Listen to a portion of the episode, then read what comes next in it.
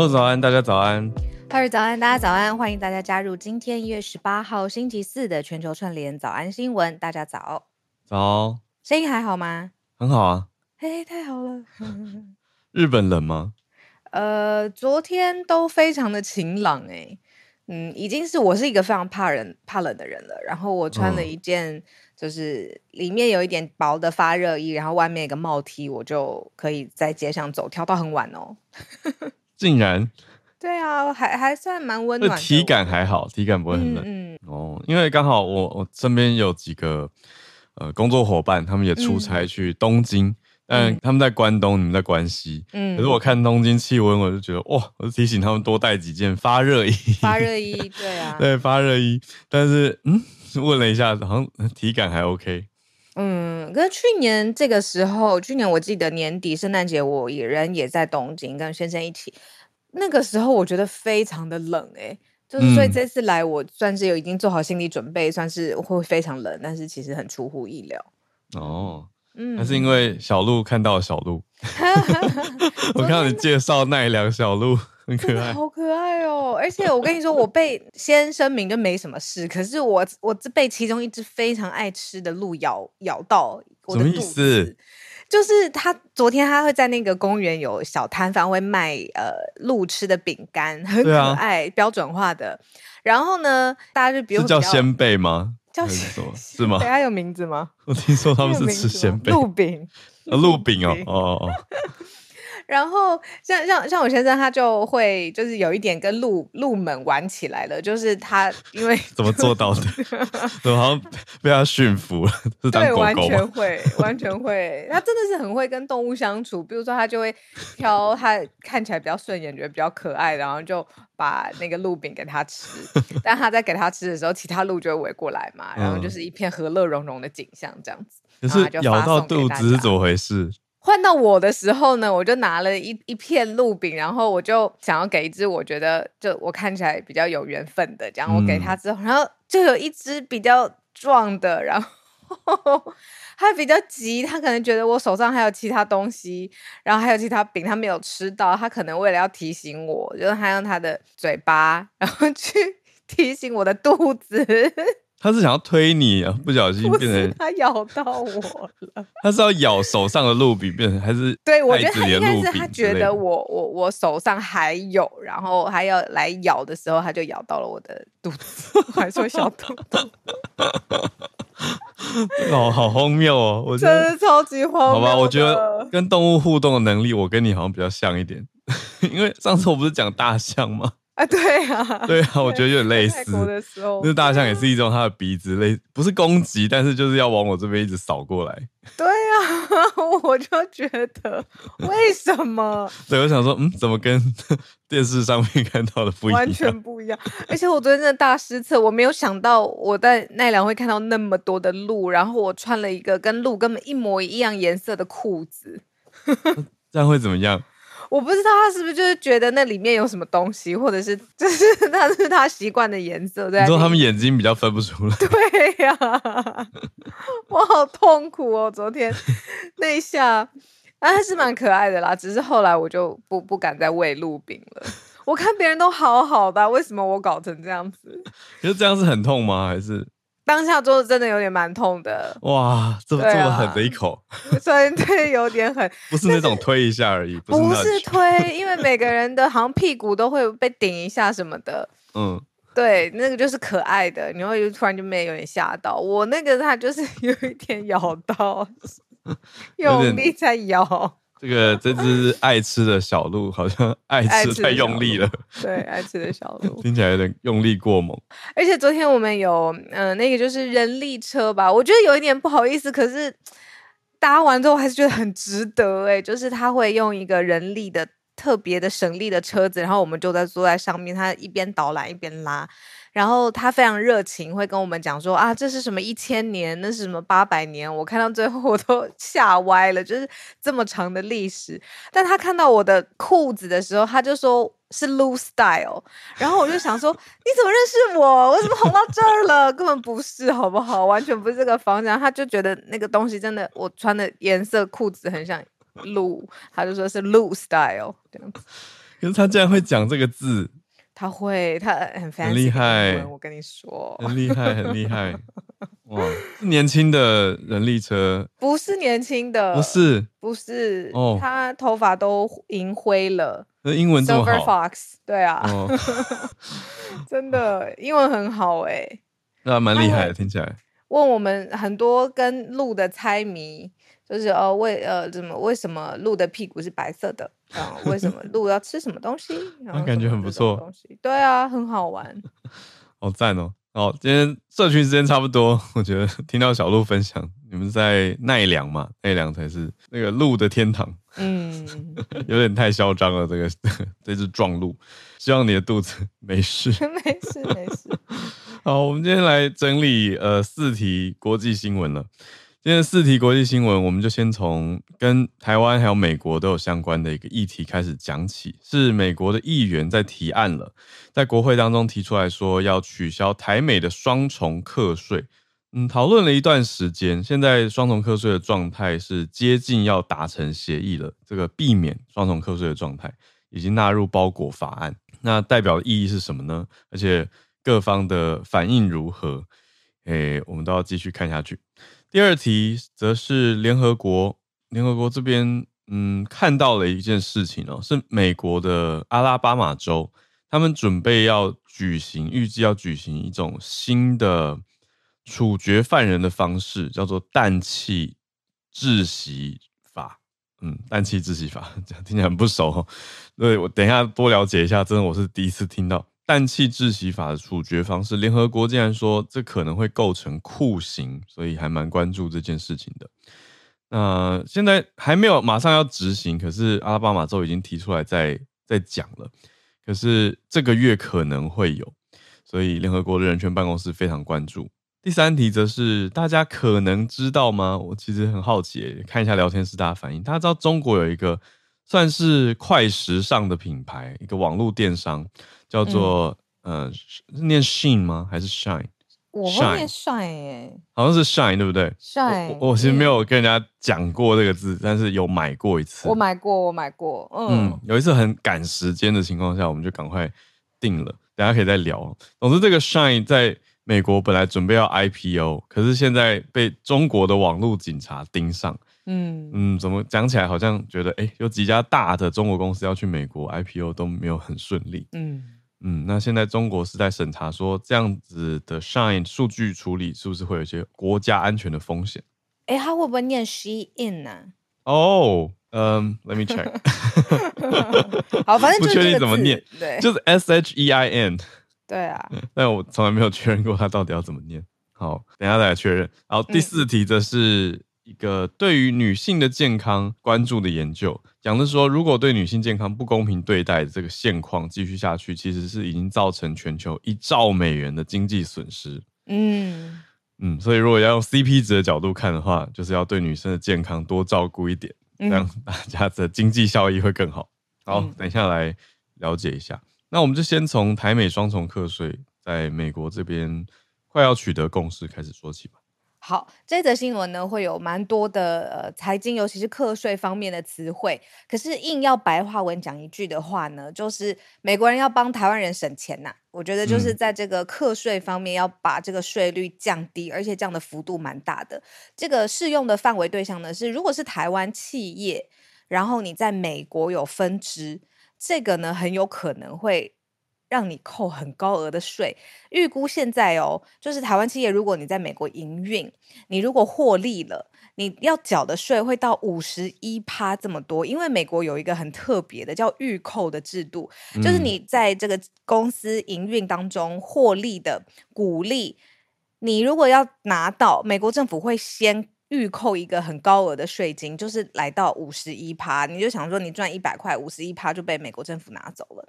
嗯、那你拿到钱之后，很有可能你是台湾人呢、啊，因你是台湾人收入，然后还要再被台湾课税，所以就是有这种双重课税的情况。嗯、那现在呢，在美国工作的台湾人，或者是在美国营运的台湾分公司，这种双重课税的情况，要被一个法案。刚刚提出来的这个法案给免除了，那当中，呃，我刚不是说这个税率会一下子降的蛮低的吗？对啊，就是很有可能降到百分之十去了。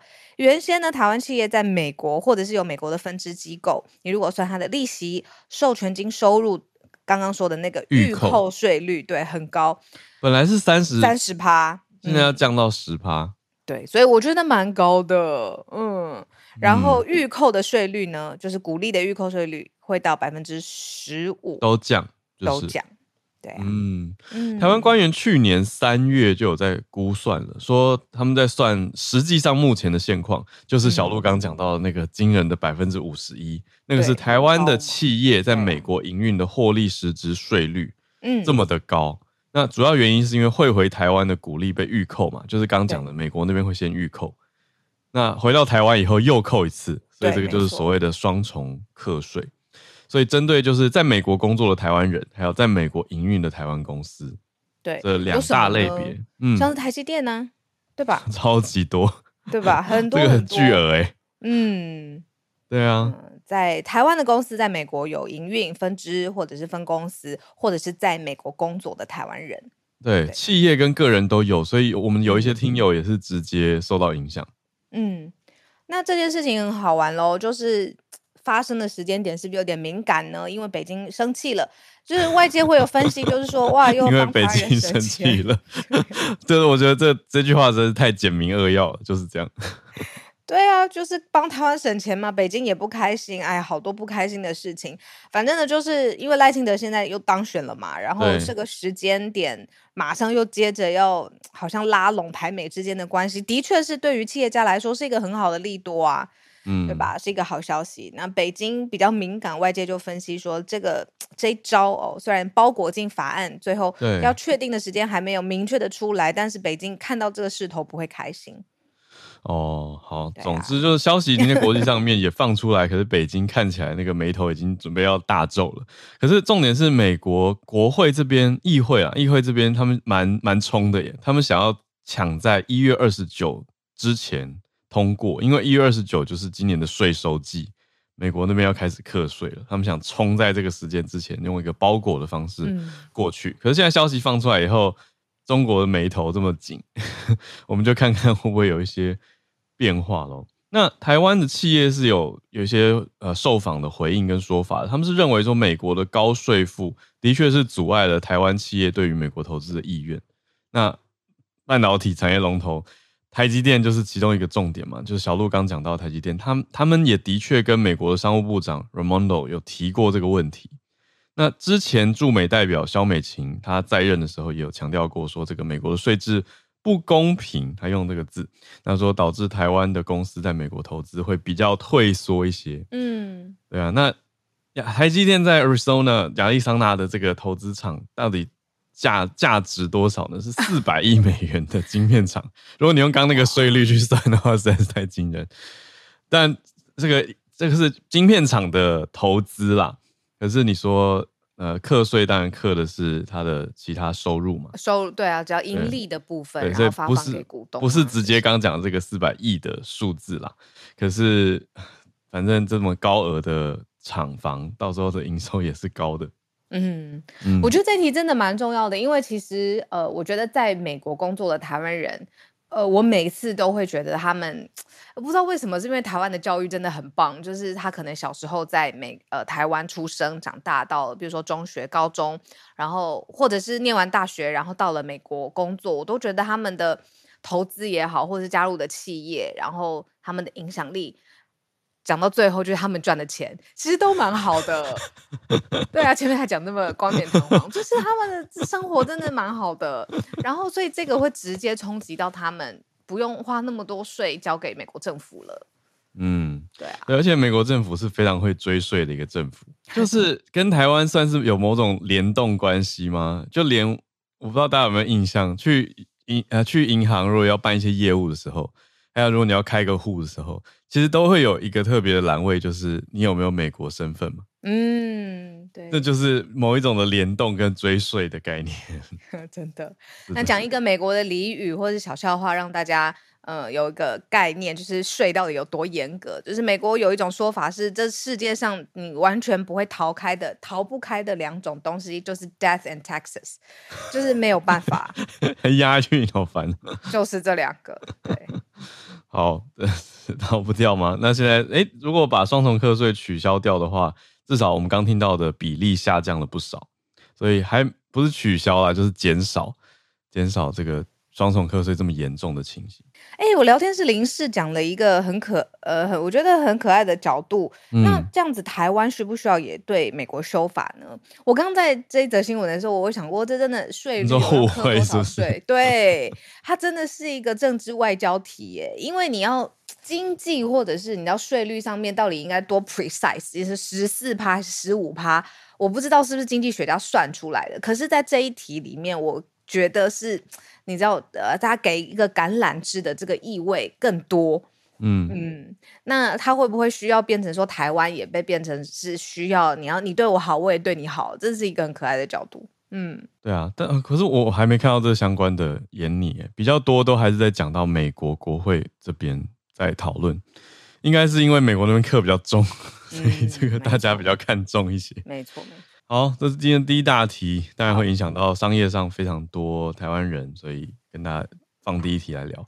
第二题，这个哦，这到底是什么？这个氮气处决看起来有点恐怖。嗯，可是你觉得枪决或者是你说哪一个比较人道吗？电击，呃，最古老的是不是有电击？然后最古老当然就是上断头台啦，啊、就是法法国那个时候不是有很多看了拿破仑有 有那个画面。对对，呃，但阿拉巴马州在提的是这个月要用一个所谓的氮气窒息法来处决囚犯，是美国的。对，你说窒息这两个字吗？对，对，那是美国也是第一次有这种事情。可是联合国光是听到消息就已经在呼吁说不要做这件事情。他说这个可能是构成酷刑，那就让美国在国际法里面的承诺会被违反。嗯嗯嗯。说有一个实例好了，我刚刚为什么质疑？是因为哇，这个有一点啊，大家做好心理准备。那个状况是怎么样呢？就是、嗯、呃，一九八八年，呃，快三十五年前了。那一直关到现在的死刑犯，对，然后他的最后死刑的预定的状况是他脸上会被绑一个面罩，然后这个月下旬的时候，嗯嗯。嗯，哦，这个月下旬很快，嗯，会直接连一个氮气瓶，那里面是没有氧气的，大家可以想象，就是这个面罩它一直给它氮气，但是它没有办法吸入嘛，就是越来越缺氧，窒息，嗯，有这种方式，好，为什么要这样啊？好问题，为什么要这样？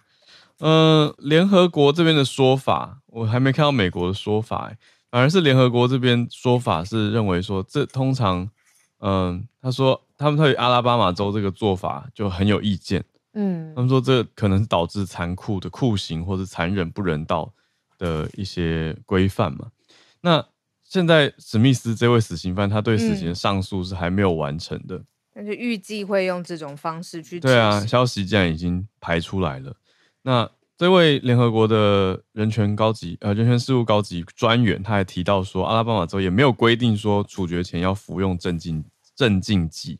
嗯嗯嗯嗯嗯，他说连美国兽医协会对大型动物要安乐死都有这种建议，那人类却没有。哎、欸，我有看到一个，我之前在嗯。纪录片或者是电影常常看到的一个呃用药，就是如果你是要执行死刑，那这个死刑犯之前会被注射一个叫做巴比妥酸盐类，就是直接用针剂打进去的。然后现在有消息是说，因为这种东西越来越难买到了，所以呃部分的欧洲制药公司。还销售这种用来执行死刑的药物，他们禁止销售哦，禁止销售，所以让美国比较买不到，不到所以美国有一些州就决定要改变方法哦，是这样连过来的，嗯嗯，包括哪些重组执行枪击的行刑队，呃，听起来也是很恐怖。好，阿拉巴马州、密西西比、Oklahoma、奥克拉荷马这些就是要用气体处决。所以这个算是美国刚刚你问到的时候，为什么要这样子做？对，就是这个东西巴比妥酸盐类买不到。巴比妥这个好敏感啊！之前之前台湾的实施事件不是也有讲到巴比妥酸盐类吗？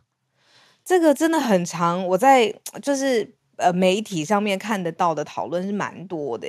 嗯。嗯它的这个药理作用，其实原先一开始是治疗失眠，然后让你镇定。有的时候它是呃麻醉的诱导剂，然后如果你癫痫很严重的时候，也可以施用这个东西。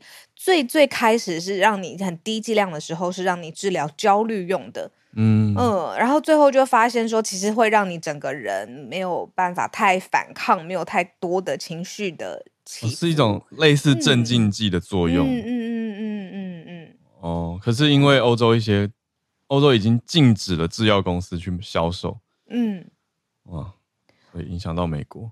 对，它安全性不是很高的，然后在台湾被定义是三级毒品。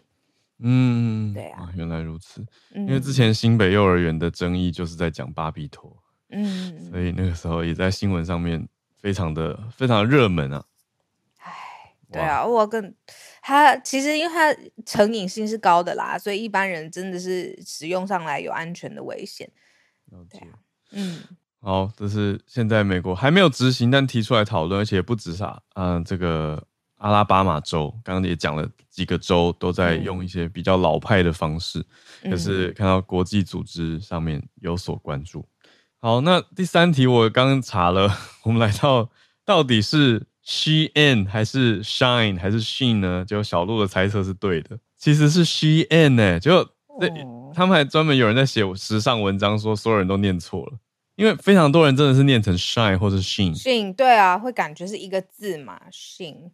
对，可是其实对啊，有有一些时尚爱好者特别写了专文在批评大家，说大家都念错啦。对，其实是 Shein。哎呀，没关系啦，就是 知道是这个电商啊，或者知道这个。好，对，重点是大家知道我们在讲这个 S H E I N。那现在这个快时尚的龙头，它本来准备要去美国上市嘛，可是我们看到《华尔街日报》整理到说，北京在审查它的数据资料，是不是有一些潜在的国家安全风险？就是跟去年我们讨论到的几个都非常像，就是说，哎，中国大公司要去美国上市的时候，中国就说，你是不是要把资料送给美国？嗯，会不会影响到我们的国家安全？所以北京就会开始跳脚。嗯嗯嗯嗯，呃，除了国家安全，或者是呃呃美国这种证券监管机构会去看里面的呃细节之外，我那天听到一个很有趣的说法，就是很多。呃，赴美上市的公司最后都非常惨的状况之下下市嘛，因为他发现里面的财报啊，嗯、或者他营运根本造假，有些不是数字上面造假而已哦，根本就是这个产品都是呃，还有营运盈利模式都是一场糊弄这样子。美国人在最刚刚开始的时候是没有料想到中国人有这个能力的，就是他们 对于财务上面的，尤其是上市，会觉得哦比较直肠子嘛，就是哦可能会有第三方认证啊，然后我们去看一些报表啊，然后就可以确定他这个公司的体质。可是他没有料想到中国有一有一，我是说一部分的人是会善于对专门会去作假的，然后美国人就没有想到，因为在他们。他那个说法就是说，美国人的直肠子或者商业里面完全没有想到这样子的可能性，等于是帮他们开了脑脑洞，开了脑门，对，开了脑门好像是伤害他们，不是，就是就开了。你的意思是说给他们一个灵感哦？不是，不是，不是，就是让他们吓到了，大开眼界了，对，大开眼界。所以之后赴美上市的中国企业其实都会被放大检视。哦，就是太奸诈，我直接讲奸诈这个词，太干跳了。好，那那就被美国美国等于吃过亏，所以就会特别注意说，嗯、哎呦，这群有可能很奸诈，所以要仔细审查。哦，这也是一个角度啦。嗯，就是所谓以前的经验，所以上市场会受阻碍嘛。嗯，那我们刚刚讲到说，可换一个切回去，刚刚官方就北京官方这边。他们之前做过类似的例子，就是滴滴出行，嗯，那个时候要呃也是北京去调查滴滴出行，结果滴滴出行就从美国交易所下市了嘛。那中国的监管机构也说过要查短影音平台 TikTok，那后来 TikTok 的母公司字节跳动就必须要去处理他们的一些疑虑，所以后来二零二一当年本来要上市也是暂停了。那我们刚刚在讨论这家公司 SHEIN 呢，嗯、它最早竟然已经是二零一二年创立了，我一直感觉它还蛮新的，好，竟然已经十二年了。好，那几年之后，他们是把总部从中国的南京移到新加坡去的。嗯，那他们最大市场还是美国。哇，嗯，其实还还蛮猛的。嗯嗯，而且。我觉得他们成本控管惊人的厉害，所以很多东西都异常的便宜，真的很便宜。可是我跟你说，这是我自己啦，因为我只买过一次，嗯，我就是觉得它很便宜，然后选择很多，所以我呃可能一次就可能买个五件八件这种，因为我觉得便宜嘛，然后多买一些。可是那个品质真的是，我有看到可以穿的，也有看到完全不能穿的，我印象很深，参差不齐。对，所以它不是。对我来说，我觉得哇，反而花了更多时间成本啊！因为你看，我 心理成本受伤，好不好？嗯、很期待电商 买的东西是自己喜欢的，然后就有些根本不能穿，这是我的印象啦。我只买过一次。我有一次是为了要，反正出国我们需要一些特别的服装，所以必须要透过它买。本来觉得比较快，结果我还要弄什么毅力伟，就是要过海关。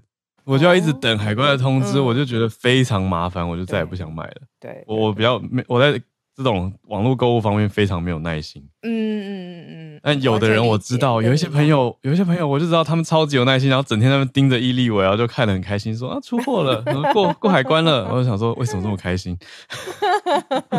我就觉得好慢哦。叫我老公来一下，他是可以的，他是可以的，他会去等，说现在出货了，或者是在哪里，他说呃在八天就到喽，这这八天没办法，不行，我要二十四小时到货。对啊，他就是比较有耐心的那种人，嗯，很厉害。好啦，总之现在呃，SHEIN 呢，他对 IPO 方面也必须要拿出耐心了，因为看起来是被中国政府。查了，所以会大大的拖延到他们本来的进度。嗯嗯嗯嗯。好，我们今天的最后一题盘点呢，是刚刚讲到关于性别平等的研究嘛？呃，世界经济论坛我们这几天在讲嘛，他也公布了，就是随着他们的展开，他也公布了一个研究报告，就在讲说对两性健康方式，呃，对待两性的健康方式，嗯、呃，会扩大。正差距正在扩大中，意思就是对男生职场上啊，对男生跟对女生的这种健康照护方式是不一样的。那也因为这个因素，对女生状况比较差，所以全球经济损失了一年大概是一兆美元。嗯，这是一个药品公司，瑞士的辉林药品跟麦肯锡里面有一个他们专门研究健康的研究院，嗯、呃，一起做了这个四十二页的报告。这个报告里面呢，嗯、就是说，投资女性健康，你就照顾女性健康的单位，如果每一美元你投入进去，接下来很有可能在经济方面创造三美元的报酬。原因是为什么呢？因为还有很多是呃罹病的妇女痊愈之后，你如果重新返回职场，可以带来就是经济上面更好的增长。所以你要专注在。或是呼吁大家要多花力气在照顾女性健康这件事情上面，很绕，很奇怪。那为什么男生不用呢？嗯，我觉得他是做一个研究对比。我倒是想到的点是非常多的公司当中，我觉得会有同仁想要引用这个报告去说服公司内部做出一些改动。哎，我觉得这个报告在职场上会是一个很很有影响力的。的报告，嗯嗯、呃，因为他讲用特别是 CP 值这件事情，就是投资女生每一美元，你就可以创造三美元的报酬，对啊，那那就是代表 CP 值很高。那他他举的一些例子是只会影响到女生的，对啦，像子宫，我就直接说了，像子宫内膜异位啊，嗯、或是子宫肌瘤这些，其实我跟你说，就是女生还蛮高比例会，我常听到啊，嗯，有的，啊、那其实你要很积极的去。就是 monitor 你的身体的状况，因为它不容易在你日常生活当中有感觉而被发现。通常都是去做身体健康检查，嗯、或者是你定期的要去，比如说做抹片啊、打疫苗啊，顺便就是确认一下的时候，会发现哦，原来我的子宫肌瘤已经三公分了、五公分了啊，哇这种。原来如此，嗯嗯嗯。难怪报告里面讲说这个子宫内膜异位症，其实很多人都是超过应该被发现的时间才发现，嗯嗯，嗯，嗯说不到五成，不到一半是在适当的时候诊断发现的，嗯，这报告很特别，他说有七百种人会有的疾病当中，其实女性比较慢被诊断出来。哦，嗯，哦，就这七百种都男生女生可能都同时都有，可是男生会比较早被发现，然后女生会比较慢。早期发现、早期治疗的概念。啊、哦，那女生被晚诊断出来的，包括癌症、离癌的时间，也比男生平均慢两年半诶。所以这都会影响到诊治救治的方式。嗯，还有效果。所以世界经济论坛就接续在这个报告的尾巴，他们就说他们要成立一个新的联盟哦，叫做全球妇女健康联盟 （Global Alliance for Women's Health）。那在女性健康议题要去投入五千五百万美元，算是今年的一个亮点吧。嗯，这个角度我觉得过往相对少会提及，就是你说。会讨论到，呃，对两性的差异或者是薪资、嗯、这些都有听过吗？都有了。连诺贝尔经济学奖都在探讨这个东西。可是这一次讲的是投资接联动到健康的这种，或者健康跟投资的联动，嗯、那它就是跟世界经济当然是真的非常有紧密的关系。哎呀，可是我觉得我好像坏掉了，我黑化掉了。就是我听你在讲这个跟世界经济很有关系啊，我就会觉得。有的时候研究它可能是为了一个未知的领域去研究，那研究出来的结果就是哦，我们有更多的知识。可是有的时候像这种跟巨大产值、跟经济规模有关的，有可能是他已经先有了一个 agenda，我懂你意思，然后他再去研究去符合这个 agenda 他需要的呃需要的，我懂，就是需要的一些补足的资料跟佐证资料。嗯，但如果这些资讯都是，就是他已经有点射箭在画靶的感觉。嗯，但是我的想法是，如果你先射箭再画靶，那你可是你去收集资料的过程是公允的，是有发现的。如果是公允的，嗯，对，那这个也的确是真实的现况。嗯，对吧？你懂我意思？就是说采样很偏误，那当然就有问题啊。就是在。做有点类似作假，或者是在营造一个自己想要的结果。嗯，对。可是如果当然细节，大家我觉得都可以再去检视这个报告，那有自己的判断。嗯。可是我我懂你的意思，就是 这个要很跟这个研究伦理有很大的关系。对，我我记得好像就是，比如说糖吧，糖的产业。哦，还有素食，然后钙质，然后要不要喝牛奶，这些其实都有各式各样不同的倡议的很多利益关系在里面。呃、对啊，然后去研究这个，也委托那个做很多的报告，然后最后去听证会上面就说：“你看，我们有这个报告，啊、所以我们可以继续吃糖，必须要喝牛奶。”这种的佐证呢，就撑出了一个，比如说什么小孩子摄取糖的量的空间。嗯，对对，这是可以的，没错没错，对你懂我在说什么。对啊，懂得，所以大家可以再参考。可是我的意思是说，很多企业里面，也许比如说，嗯，说服委吗，或者健康委员好了，如果想要促进公司或说服老板增加对女性的一些投投资，我觉得那这个报告就会是非常非常适合拿来沟通的一个内容。可是你说有没有办法直接有效的说服大家？当然还是不一定，但就给大家参考。这是世界经济论坛这次提出来的一个报告。好，啊、嗯，以上就是我们的四题了。嗯，的。好，那我们的四题盘点到这边，现在准备欢迎大家来分享你所关注的议题消息。谢谢几位热血的听友，已经马上就来了上来。我们先从汉超开始。汉超，Hello，Hello，早安，小鹿早安，大家早安。嗯。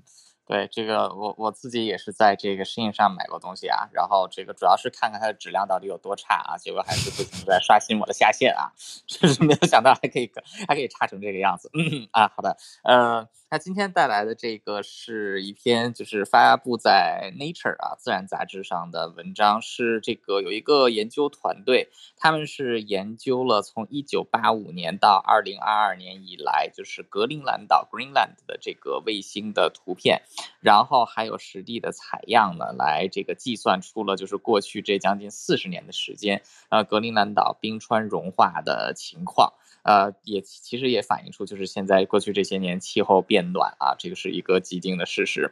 那到底这个有多可，就是这个冰川消退有多可怕呢？啊，那么就是在这四十年间啊，就是从一九八五到二零二二年啊，其实算三十七年了。呃，大概有这个，就是以表面积来算呢，约有这个五千零九十一平方公里的冰川啊是融化的。那如果是按照重量来算呢，大概是。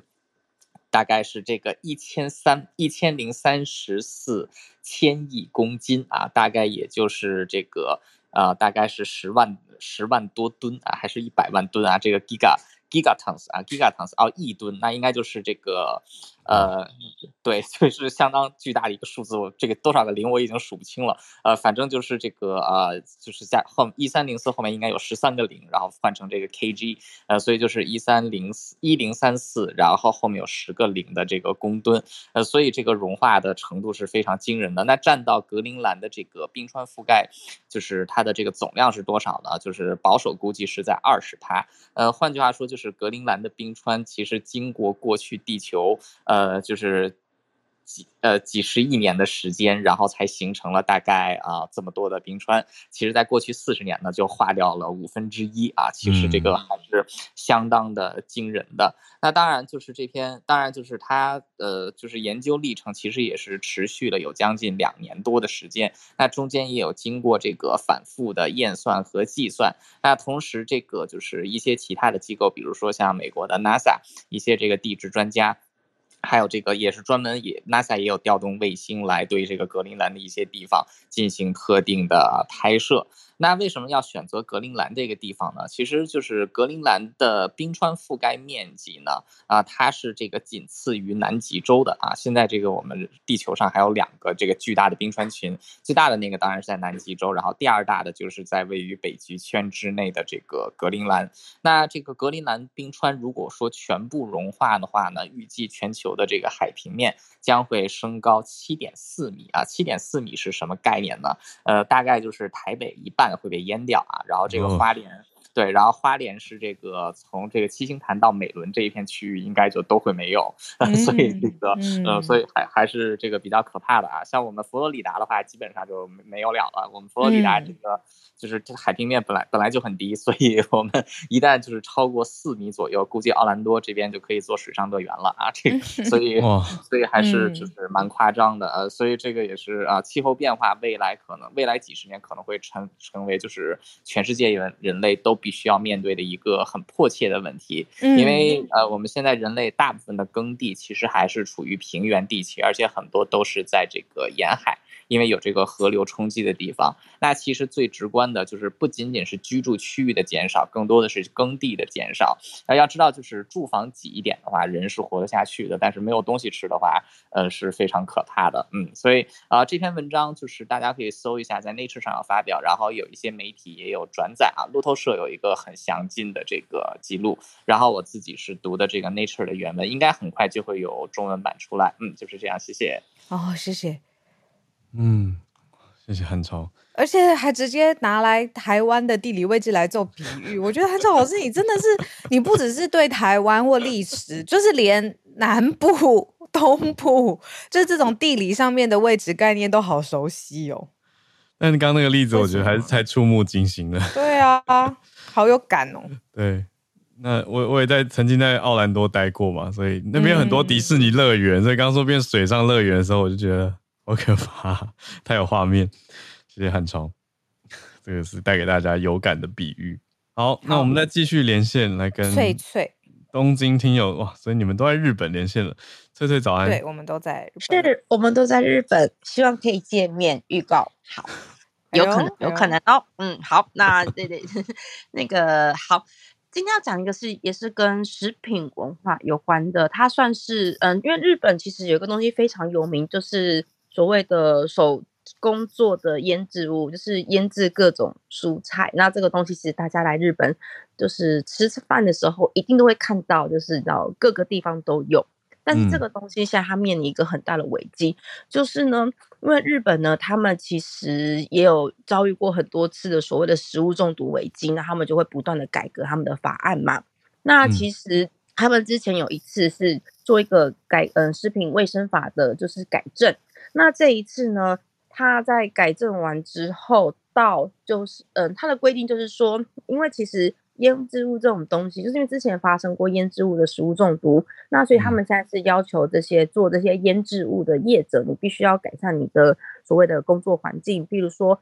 呃，你的住家跟你的工作场所要就是明确的分开。那另外就是说，你可能要有一些就是清洗的设备、消毒的设备。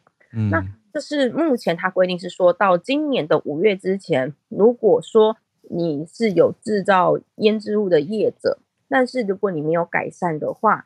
就而且你要去跟那个所谓的就是卫生局，就是卫生所要去申请，要他们确认。如果没有的话呢，你是不可以再继续做这种所谓的腌制物的。嗯、那像这样的会很严格。但是，但我们以比较怎么讲，比较从第三方来看，就觉得哦，对，因为食品卫生问题的确是有需要的。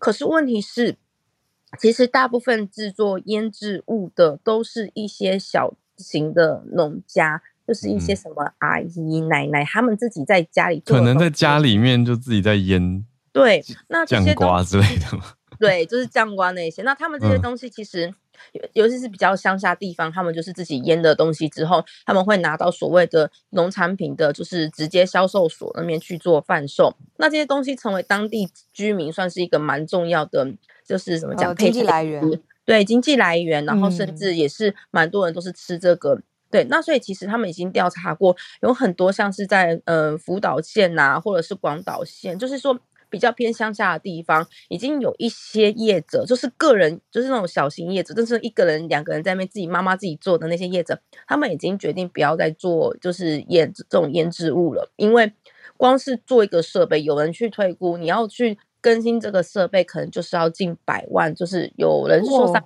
万啊，要看对这么贵哦？为什么啊？为什么？因为他可能你要，譬如说，因为它有时候是要你要把你的下水道，也就是说，哎，你原本你自己做的那个地方的厨房，你的那个下水道的设备，你可能要更新，那你就是要做工程，嗯、那甚至你要导入一些消毒的设备，那像机器部分的那个花到几百万都。不是问题，所以对于一些可能本来就只是做兴趣的人来讲，那他也没有这么多钱。那你做这个设备的话，其实对他来讲是一个，就是基本上是亏钱。对，而且对于老人家来讲，这太复杂了。所以已经有一些人也是，就是表示说他们决定不做了。那其实这一件事情在网络上从去年开始就一直在延烧，原因是因为其实这种东西，因为根据各地文化不同做的。就是他们的农作物不同，他们就有不同的文化。嗯、可是像这样子，大家渐渐放弃做这一个产业的话，也就代表这一个所谓的腌制物的传统文化也是渐渐消失。嗯、那当然啦，如果对一些比较大公司来讲，就是你知道要更新一个设备是很简单的事情。可是对这种所谓的个人经营的，真的是做兴趣的人来讲，他们会觉得那我干脆不做会比较好。所以其实也有专家指出说啊，像这种腌制物是地方饮食文化的一个非常重要的指标。可是问题是，如果说你在这样子严格的规定之下，这样的传统文化是消失的。但是其实腌制物啊，本来就是因为它是经过腌制，而且它是用盐腌制的东西，所以它其实本来就很难出现所谓的杂菌。所以有专家呼吁，希望政府可以做出放宽一点，放宽一点，就是比如说直接检验之类的方式，不要让这样的文化。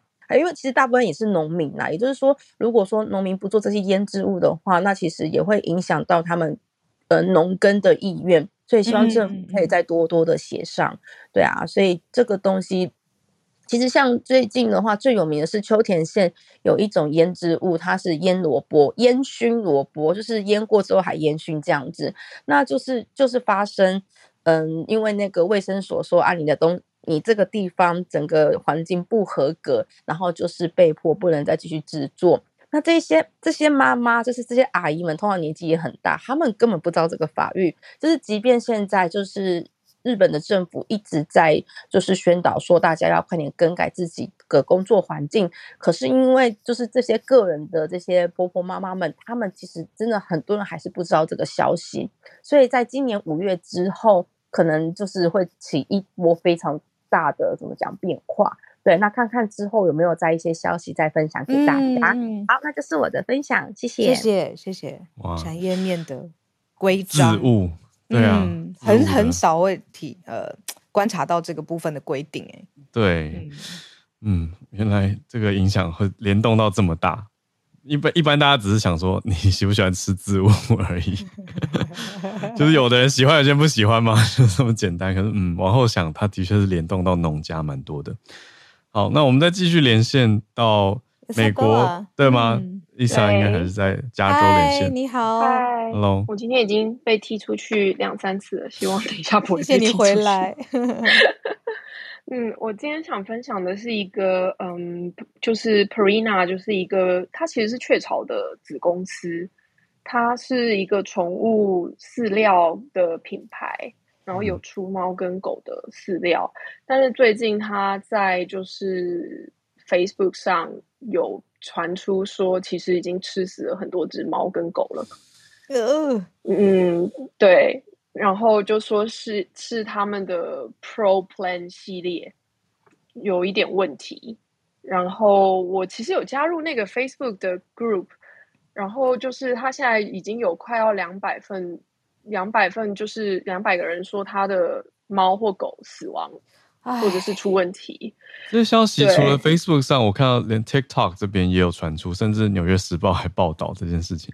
对。就是我觉得这件事情还在继续，因为现在 Perina 是说不是他们的问题，然后就说绝对没有任何的，就是实质的证明可以证明我们有，就是我们的食产品是有问题的，所以现在还没有召回。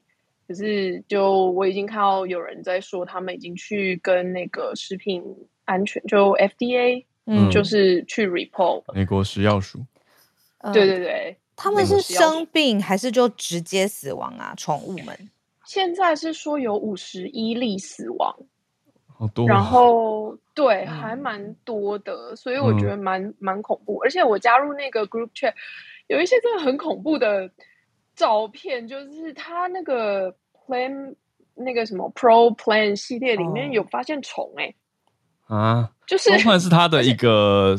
一个是它其中的一个系列，是猫饲料还是狗饲料？就是一个狗饲料，狗饲料的产品系列名称。对，但猫也有。嗯，可是就是我就看到好，已经我已经看到两三个人，就是 po 出他们就是有活生生的虫在里面爬。嗯嗯，因为我想确定一下来源，就是你看到的，嗯，报章媒体或媒体报道是 New York Post 还是 New York Times 啊？哎，我我是看到我是看到 The New York Times。对，New York Times，然后还有嗯。Fox Business，、嗯、还有一些比较小的媒体也都有报，嗯、所以我觉得这件事情还在持续。CBS 也有报，其实，嗯，但都是很短的 article，然后也没有太多的详细的讯息，嗯嗯，但就是因为我我知道这个品牌台湾也有，嗯，有普瑞纳哦，要小心哎、欸。嗯，所以我就想说，如果他有继续，还有后续有什么报道的话，我会再上来更新。啊、对，嗯、毕竟嗯，我们都是有养宠物的人。是，对 对，要多注意。哇，很新的，还就是这几天在正在延烧，对吧？我这边看起来是对是这样，对，是这一两个礼拜内的消息，嗯、但还没有什么。然后他们结论还没有，嗯，调查报告。品牌。品牌方是矢口否认啦，就说不是我们的产品有问题。嗯嗯嗯，好的，好，普瑞纳的这个新消息，哇，谢谢伊莎带给大家，可以多多注意一下，那就在后续追踪。我就同步在看这些，嗯，要多注意，对啊，真的是要多注意，对啊，而且也谢谢，就是这么快就直接上来跟我们分享，嗯。对，因为就是想说，如果有养猫狗的人，应该会特别想要知道这个讯 息。嗯，会啊，看得仔细，对，整个都 专心在看看文章了。对，照顾好家里的猫猫狗狗。好，谢谢伊莎带来这个值得关注的消息，那也很重大，因为它是大公司底下的子公司，所以这个绝对会有很多的关注点的。谢谢伊莎。嗯，好。那我们今天特别谢谢汉超跟翠翠还有伊莎上来跟我们分享，还有一点点时间，我们呃今天其实一开始要准备了一题是要跟大家一起聊聊艾美奖。就是呃，艾美奖这一次其实搬出了非常非常多史上第一次，例如说，嗯，Ali Wong，她是一个亚裔的呃呃女演员，然后她第一次得奖，Trevor Noah，呃，他也第一次作为一个呃，他就直接说是一个 Black 一个黑人，他虽然他他爸爸是瑞士人呐、啊，他就是有一点 mix 的成长，嗯、但是他也得到了就是脱口秀连续脱口秀呃。的的的最佳的主持奖这样子，嗯嗯嗯，那我只是想跟大家分享，就是美国有这么多我们常常听到的奖项，它到底代表什么样的意思？例如说，我们知道，呃，电影来说，电影界就是奥斯卡金像奖，就是评选电影界最厉害的作品啊，导演啊，演员。音乐界呢，常常听到的是葛莱美奖。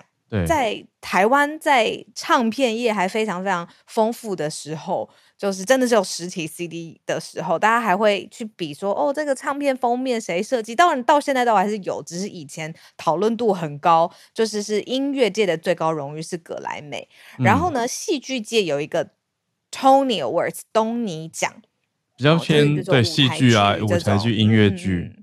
嗯嗯嗯。那最后我们今天讲的这个艾美呢，就是是。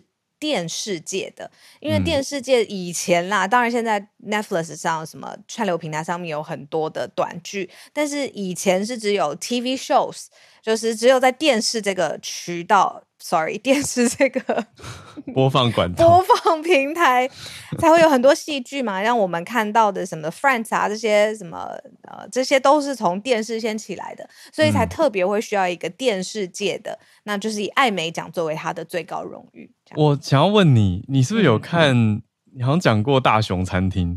我看过，我看过，因为我没看过。可是他，我觉得这一部剧最近好红哦。还有那个主厨最近也有一些时尚的拍摄，所以他变得非常突然，瞬间非常红，在我在我心里的认定。呃、那他也得到了最佳喜剧类影集。可是他是喜剧吗？他不是在演一个，我不知道，因为我没看，我只知道他好像是跟料理啊、厨房有关系。他料理，呃，以料理为主轴，然后发生的人物故事这样子。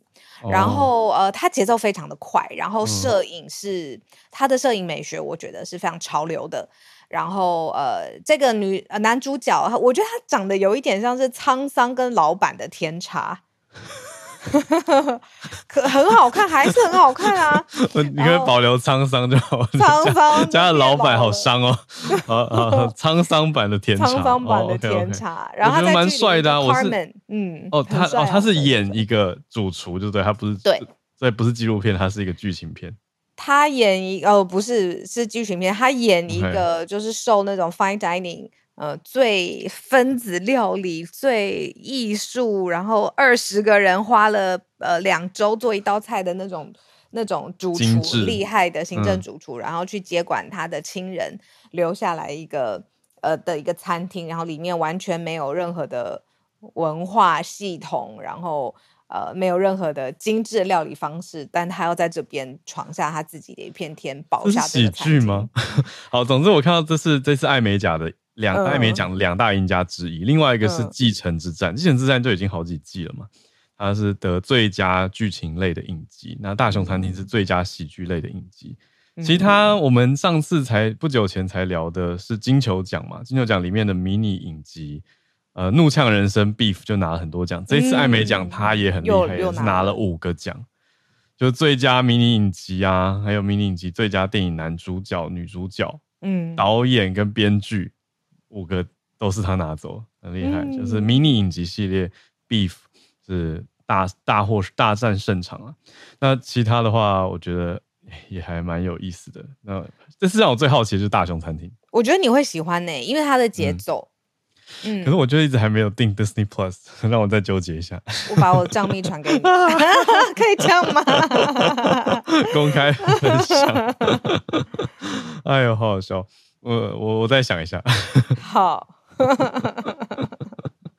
因为因为我觉得好看呢、啊，算是一个我们做的研究也好，嗯、就是因为其实以料理为主轴的电影啊，或者是秀啊，就是戏剧，其实拍了蛮多的，但是它又有一种亲情创业，嗯、然后呃，你要要怎么在非常混乱的厨房里面做一个系统，嗯、这种角度去拍料理的故事，嗯。嗯，我的感觉就是我最近社群被被他的照片洗版，就这个主角演员，他说 Jeremy Allen White，嗯，我就一直看到他，就觉得蛮好奇他的戏到底在演什么，这种感觉，还是我就是被被洗脑行销了。但总之，现在艾美奖又第七十五届，我们刚刚聊的是这几天才刚办完，哇，七十五届了，嗯，啊，也也差不多。我我最后补一句，就是我觉得我这次来日本有一个很深的感觉，我也跟我先生说，就是很容易这边就有一个什么一千年的东西，然后 八百年的东西，六百年的东西还在这里，然后像你刚刚说什么讲艾美奖也七十五届了，对，相对来说台湾在各个领域真的都很年轻。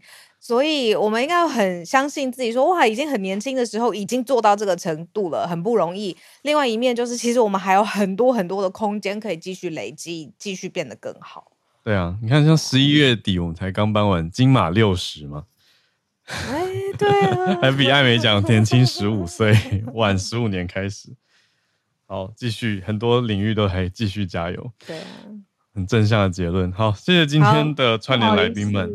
哎，不好意思，Isa，我刚刚忘记还有一件事情，我可以稍微补充一下吗？好，就是呃，不好意思，又要回到刚刚那个有问题的饲料问题的方面。